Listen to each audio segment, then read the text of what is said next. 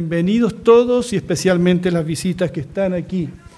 Vamos a reflexionar en el pasaje que se leyó denante de manera alternada, allí en Mateo 17.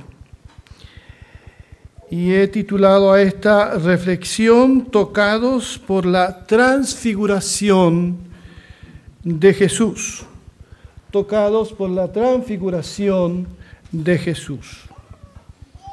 Allí está el pasaje que ya fue leído, así que no lo leeremos nuevamente.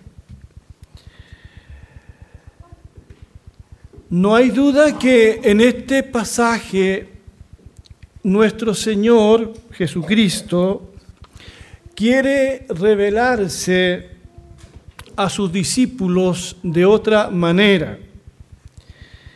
En esta experiencia del monte de la transfiguración, nuestro Señor Jesucristo sufrirá una especie de metamorfosis.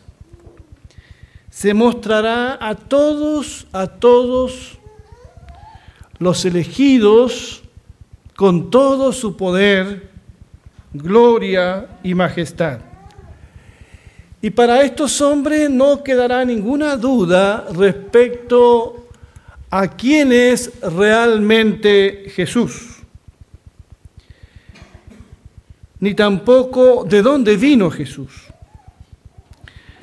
Este creo yo es el principal objetivo de este relato, del cual por supuesto se desprenden otros también. Pero antes de ir al texto mismo, quiero que entendamos un poco el contexto en que ocurre esto. Días antes el Señor Jesús había hecho a sus discípulos una pregunta acerca de quién era Él, qué pensaban ellos de Él. Entonces Pedro, bajo inspiración del Espíritu Santo, le dijo, Señor, tú, tú eres el Cristo, el Hijo del Dios viviente.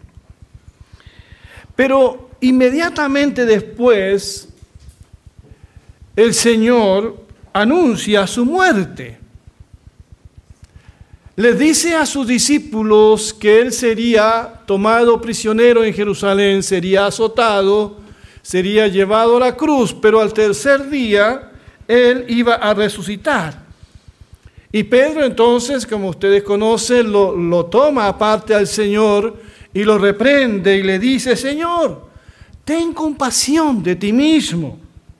Jamás te, te suceda esto. Este mismo Pedro, en compañía de Juan, y de Jacobo serían testigos de una experiencia que nunca olvidarían. De hecho, cuando Pedro escribe años después la segunda carta de Pedro en el capítulo 1, 16 al 18, menciona este incidente. Y él dice allí que él fue testigo ocular de su majestad, refiriéndose a la majestad del Señor. Seis días, dice el relato, después Jesús tomó consigo a Pedro, a Jacobo y a Juan su hermano, y los hizo subir aparte a un monte alto y fue transfigurado delante de ellos. Su cara resplandeció como el sol y sus vestiduras se hicieron blancas como la luz. Y aquí les aparecieron Moisés y Elías hablando con él. No sabemos con exactitud cuál fue el monte al que subieron. Solo sabemos por el relato que era muy alto. Entonces a esta aventura el Señor invita a Pedro, Juan y Jacobo los mismos discípulos que serían testigos de la resurrección de la hija de Jairo. los mismos discípulos que estarían cerca de Jesús en el huerto de Getsemaní. Y ya volveremos a ese relato más adelante. Y dice el Evangelio que Jesús se transfigura delante de ellos. Como dije delante, sufre una especie de metamorfosis. El rostro de Jesús cambia y empieza a resplandecer como el sol. Sus vestidos se hacen blancos y radiantes como la luz. Sin duda era difícil, casi imposible mirar. El apóstol Juan volvería a tener una experiencia similar con el Cristo glorificado, no en una montaña, sino, sino que en la agreste isla de Pasmos.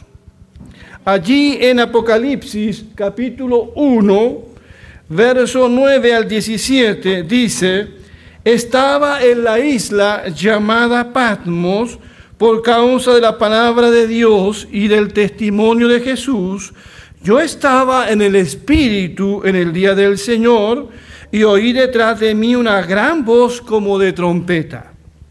Di vuelta para ver la voz que hablaba conmigo y habiéndome vuelto, vi siete candeleros de oro, y en medio de los candeleros vi a uno semejante al Hijo del Hombre, vestido con una vestidura que le llegaba hasta los pies, y tenía el, el pecho ceñido con un cinto de oro. Su cabeza y sus cabellos eran blancos como la lana blanca, como la nieve, y sus ojos eran como llamas de fuego sus pies eran semejantes al bronce bruñido, ardiente como en un horno. Su voz era como el estruendo de muchas aguas. Su rostro era como el sol cuando resplandece en su fuerza. Cuando le vi, caí como muerto a sus pies. Y puso sobre mí su mano derecha y me dijo, no temas, yo soy el primero y el último. Pero ahora Juan no está en una isla, está en una montaña. Y con Pedro y Jacobo, su hermano, tiene una experiencia casi similar. Aparecen entonces en la cima, en la cima del monte, hablando con Jesús, dos conocidas y admiradas personas por los judíos, algunos de los mayores referentes de la fe judía, Moisés y Elías. Uno representa a la ley y el otro representa a los profetas. O sea, Elías y Moisés, todo el Antiguo Testamento. El evangelista Lucas es el único porque Mateo no lo hace, que nos revela y nos dice cuál es el contenido de la conversación que Jesús tiene con, con Moisés y Elías. Pero en Lucas 9:31 hay un detalle. Dice, hablaban de su partida que él iba a cumplir en Jerusalén. Entonces, ¿cuál era el tema de conversación de Jesús con Moisés y Elías? Estaban hablando de la muerte de Jesús. Hablaron de la cruz y posiblemente de su resurrección. Ese era el tema de la conversación. Y los discípulos, como dice el relato allí, están están de, alguna manera extasiados. Están pero asombrados con semejante espectáculo. A pesar de que están muy cansados y con mucho sueño. Dice Lucas 9:32, Pedro y los otros con él estaban cargados de sueño pero se mantuvieron vigilando y vieron su gloria y a dos hombres que estaban con él. Y Pedro quiso de alguna manera perpetuar este momento, no sacando una fotografía, si hubiese tenido una cámara hubiese sacado una fotografía, ¿ya? Pero se le ocurrió esta genial idea. Entonces Pedro le dice a Jesús, Señor, bueno es que nosotros estemos aquí. Si quieres, yo levantaré aquí tres enramadas, albergues, tiendas, como usted quiera llamar. Una para ti, otra para Moisés y otra para Elías. Pero según el evangelista Marcos, dijo esto porque realmente no sabía lo que estaba diciendo. Estaba tan absorto por lo que estaba viendo que fue lo único que se le ocurrió decir. Quedémonos aquí para siempre. En las palabras de Pedro veo un peligro. Quedarse a vivir ahí, sin problemas, en la presencia gloriosa del Señor, acompañado nada menos que por Moisés y al profeta Elías. Sin las preocupaciones de la vida diaria, en una atmósfera profundamente espiritual, en una especie de burbuja, aislado del mundo, Pedro está pensando de manera egoísta. Bueno es que nosotros, y que del resto, y que de los otros que se quedaron al pie del monte. Qué bueno es que nosotros estemos aquí. Todos luchamos con la tentación de hacernos un albergue para nuestra comodidad. Todos hemos pensado alguna vez como Pedro. Hacemos planes para nuestra jubilación. O tenemos todo lo que soñamos y pensamos, es tiempo de disfrutar y de no hacer nada. Pero nos damos cuenta de que la vida, la verdadera vida es aquella que se vive no aislado de la gente, sino en contacto con la gente y dando lo mejor de nosotros y no aislados en una montaña, viviendo un retiro permanente. Cuando uno ve la iglesia, y cuando digo la iglesia me refiero a la iglesia de Cristo en general, uno la ve a veces muy bien instalada, muy cómoda. Ha construido su propio albergue. La iglesia es reconocida. Tiene un cierto prestigio la iglesia viene al culto, celebra sus reuniones, todo el mundo está feliz. Y muchos de nosotros en peligro de sucumbir a la tentación de una vida religiosa muy cómoda. Pero el Señor nos dice y nos sacude y nos dice que es tiempo de bajar de la montaña.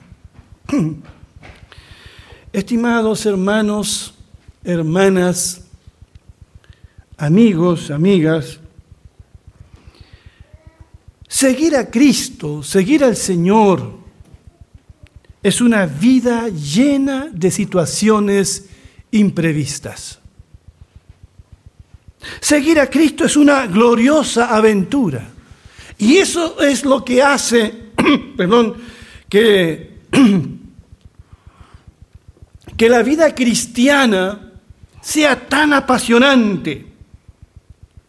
Por eso me encanta seguir a Cristo, porque un día estamos en el monte contemplando su gloria, disfrutando de sus bendiciones y otras veces estamos en el valle de muerte. También está el Señor allí. A veces estamos riendo con los que ríen y otras veces estamos llorando con los que lloran.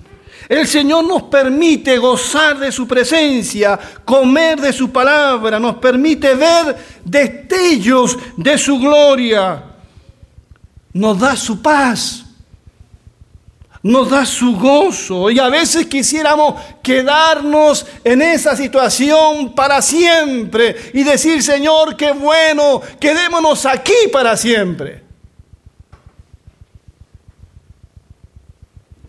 Pero enseguida se nos hace bajar de la montaña para que sigamos con nuestra vida sirviendo al Señor,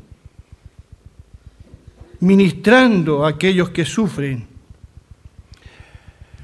Es interesante que cuando Jesús baja con Pedro y Juan y Jacobo de la montaña, se encuentran Inmediatamente con un padre desesperado que porque tiene a su hijo poseído con un demonio, o sea, inmediatamente al bajar de la montaña, Pedro se encuentra con la dura realidad de todos los días. Con la selva de cemento, nosotros, donde no vemos al Cristo transfigurado, sino que vemos al Cristo del camino angosto, el Cristo que nos desafía a servir y amar. Muchos cristianos hoy prefieren al Cristo de la transfiguración, prefieren estar en la cima de la montaña y quedarse a vivir ahí para siempre, no quieren servir, no quieren la vida del sacrificio, la vida del camino de la cruz y del sufrimiento.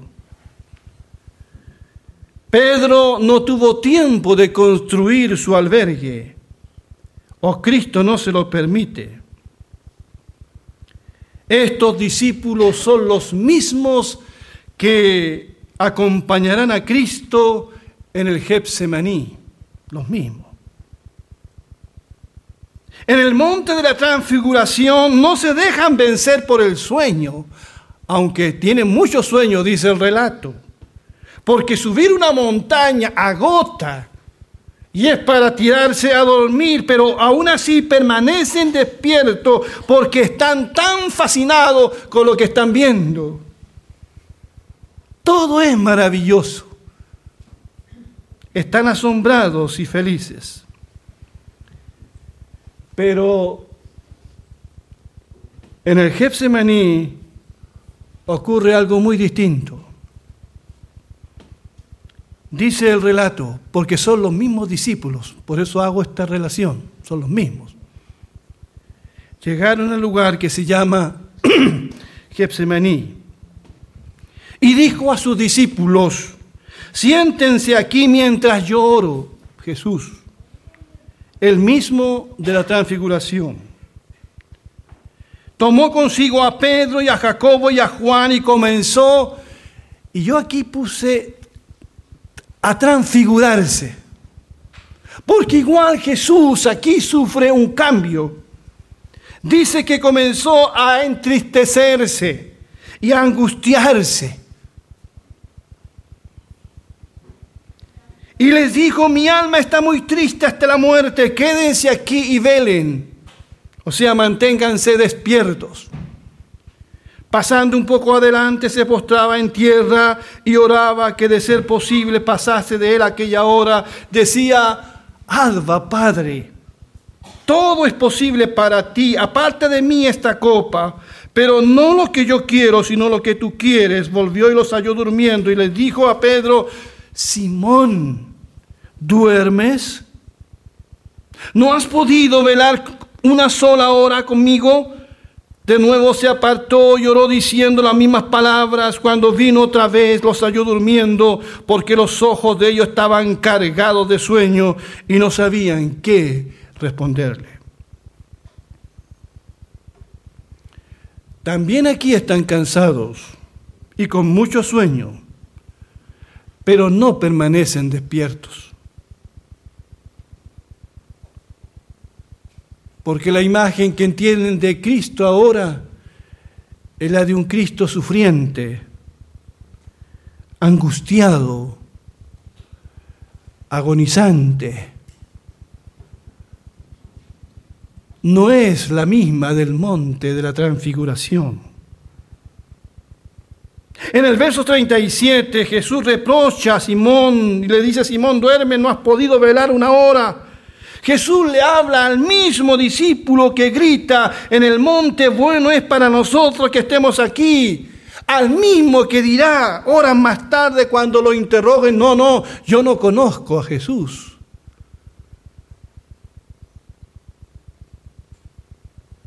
A Pedro lo entusiasma, lo emociona ver a un Cristo lleno de gloria en el monte, y no solamente a Pedro, ¿ah? Es la imagen que tienen en su mente del Mesías. Está dentro de sus expectativas. Y es la imagen que todos también de alguna manera nosotros preferimos. Un Cristo de gloria, no un Cristo sufriente.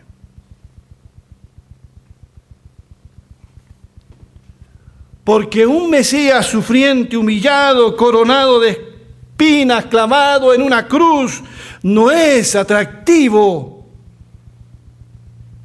Por eso cuando Jesús anuncia su muerte, Pedro le dice, Señor, que eso nunca te acontezca. Bien dirá el profeta Isaías 700 años antes de que ocurriera, hablando de Jesús, de esta transfiguración de Jesús, no en el monte, sino en el Calvario. Dice, no tendrá una apariencia atractiva, ni una hermosura impresionante. Lo veremos, pero sin atractivo alguno, para que más lo deseemos. Isaías 53, 1 y 2.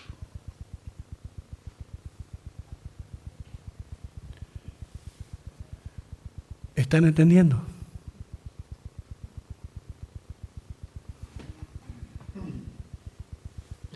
Cuando nosotros decidimos seguir a Cristo, debemos entender, hermanos y amigos, que seguimos a uno que cargó una cruz.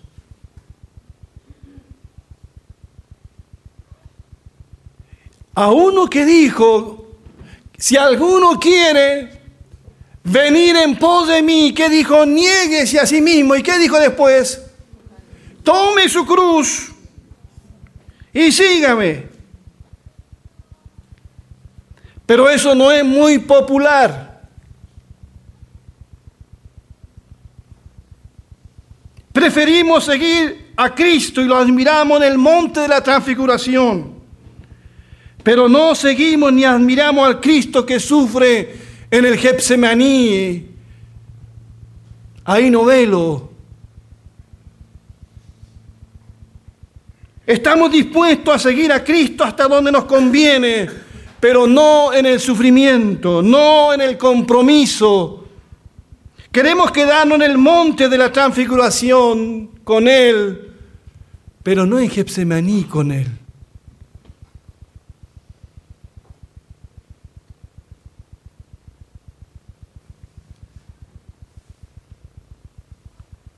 Por eso Pedro dirá después, no lo conozco.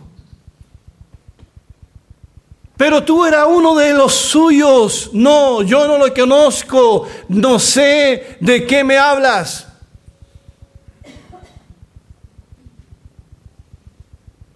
El Cristo de la transfiguración, sí, pero no uno coronado de espinas. No lo conozco. Cuidado, Pedro. Cuidado nosotros que neguemos a Cristo como Pedro diciendo, no lo conozco. Pero Pedro, pero si lo viste en el monte. Y ahora dices que no lo conoces. Hermanos, nosotros debemos seguir y conocer a Cristo, ya sea que estemos en el monte de la transfiguración con Él, o ya sea que estemos en el Getsemaní con el Señor.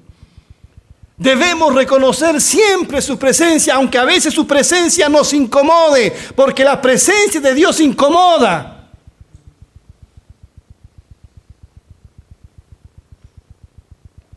La presencia de Dios no produce gozo, no produce paz, a veces nos descubre los pecadores que somos. La presencia de Dios compromete, incomoda.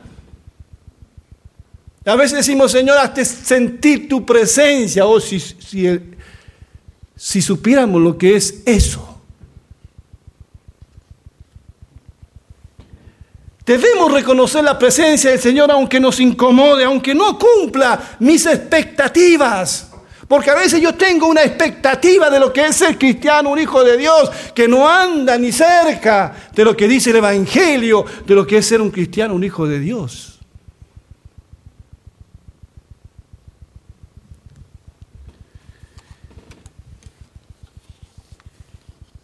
Fue importante para estos hombres haber estado con Jesús en el monte, de todas maneras.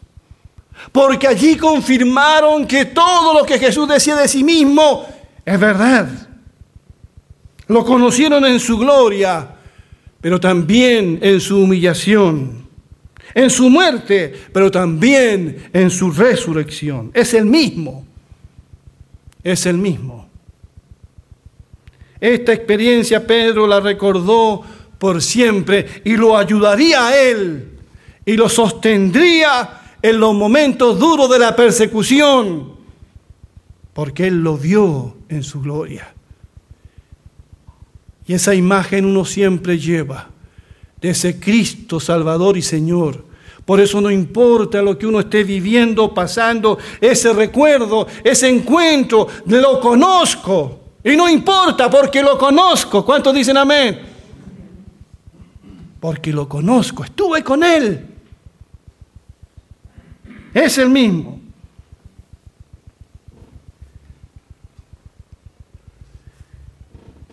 Mientras él aún hablaba, de pronto una nube brillante les hizo sombra.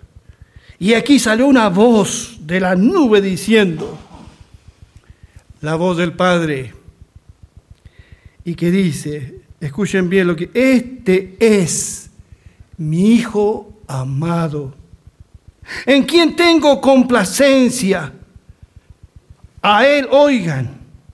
Al oír esto, los discípulos se postraron sobre su rostro y temieron en gran manera. Entonces Jesús se acercó, los tocó y les dijo, levántense y no teman. Y cuando ellos alzaron los ojos no vieron a nadie sino a Jesús mismo, solo. Qué importantes son estas palabras. Nos recuerdan la preeminencia de Cristo sobre todas las cosas. Él es el primero y el último, es el alfa y la omega. Bien dirá el escritor de Hebreo más tarde dirá, Dios habiendo hablado muchas veces y de muchas maneras. Qué interesante es esto. Dios ha hablado muchas veces, de muchas maneras, en otro tiempo. A los padres, por los profetas, les habló por los milagros, les habló en el Sinaí, les habló por las tablas de la ley, les habló por los profetas entre ellos Moisés y Elías. Pero en estos postreros días, dice, nos ha, nos ha hablado por el Hijo, por su Hijo Jesucristo. No nos habla por los falsos apóstoles de hoy que obtienen revelaciones, verdad de su propio corazón, sino que Dios en los últimos días nos ha hablado por su Hijo Jesús.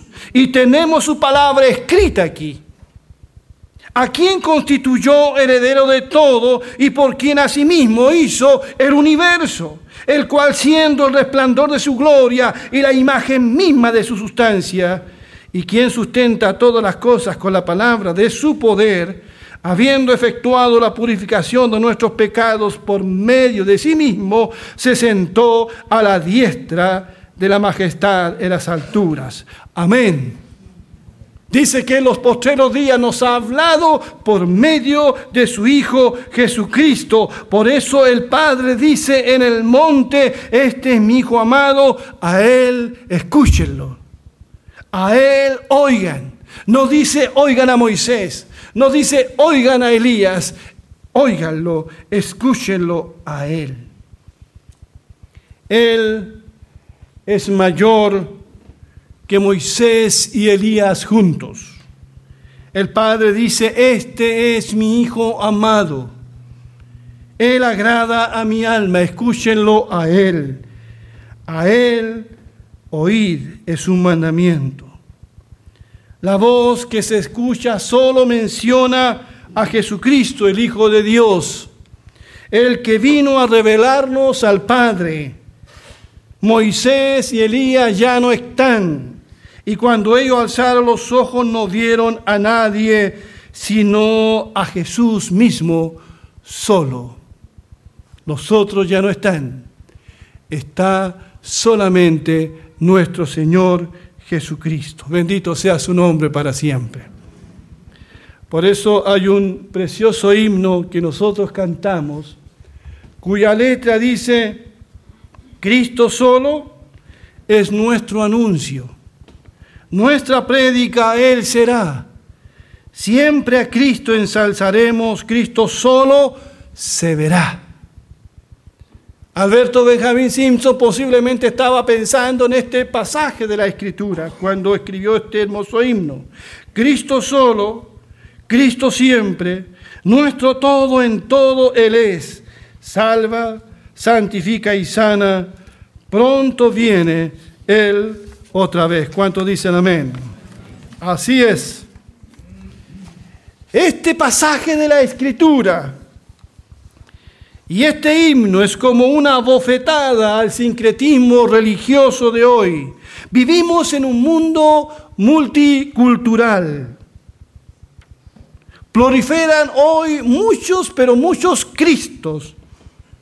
Se han levantado muchos salvadores, muchos falsos Cristos y Mesías, y cada cual cree a su pinta. Algunos dicen está bien creer en el Dalai Lama, como en Buda. Eso dicen, yo respeto tus creencias y tú respetas las mías. Pero en ese monte de la transfiguración, Dios el Padre habló en singular y no en plural, y él señaló solo a una persona, a su Hijo unigénito. Él dijo, este es mi Hijo amado, en quien tengo complacencia, a él oigan. Y también lo dijo en el bautismo de Jesús. Así que mis amados amigos y hermanos que nos están escuchando aquí y a través de las redes sociales, no nos dejemos engañar. Dios tiene solo un hijo unigénito. Solo existe un Salvador y es Jesucristo. Solo uno fue a la cruz, solo uno resucitó de entre los muertos. Igual te lo recordaba el domingo pasado. Allí en Hechos 4:12, y en ningún otro hay salvación, porque no hay otro nombre bajo el cielo dado a los hombres en que podamos ser salvos. Y primera de Timoteo 2:5 dice, porque hay un solo Dios, no hay nada más. Dios es tan grande que no hay lugar para otro Dios y un solo mediador entre Dios y los hombres, uno solo.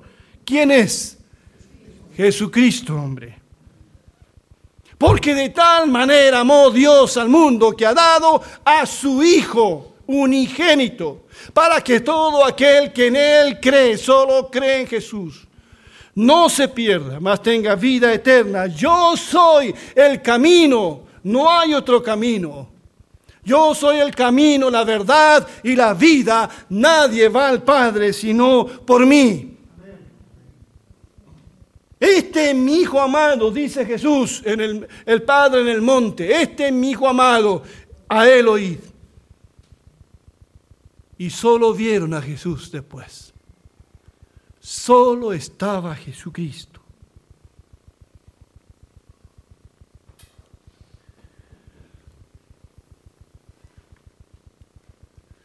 Hoy, en esta mañana, hemos estado en el monte de la transfiguración, porque para mí eso es venir cada domingo al culto. Es venir a contemplar al Señor. ¿Cuántos dicen amén a eso? ¿Está bien? Tú has venido al monte a escuchar la palabra del Señor. A Él oíd. Cada vez que venimos el domingo, venimos a un encuentro con el Señor. Es como subir la montaña.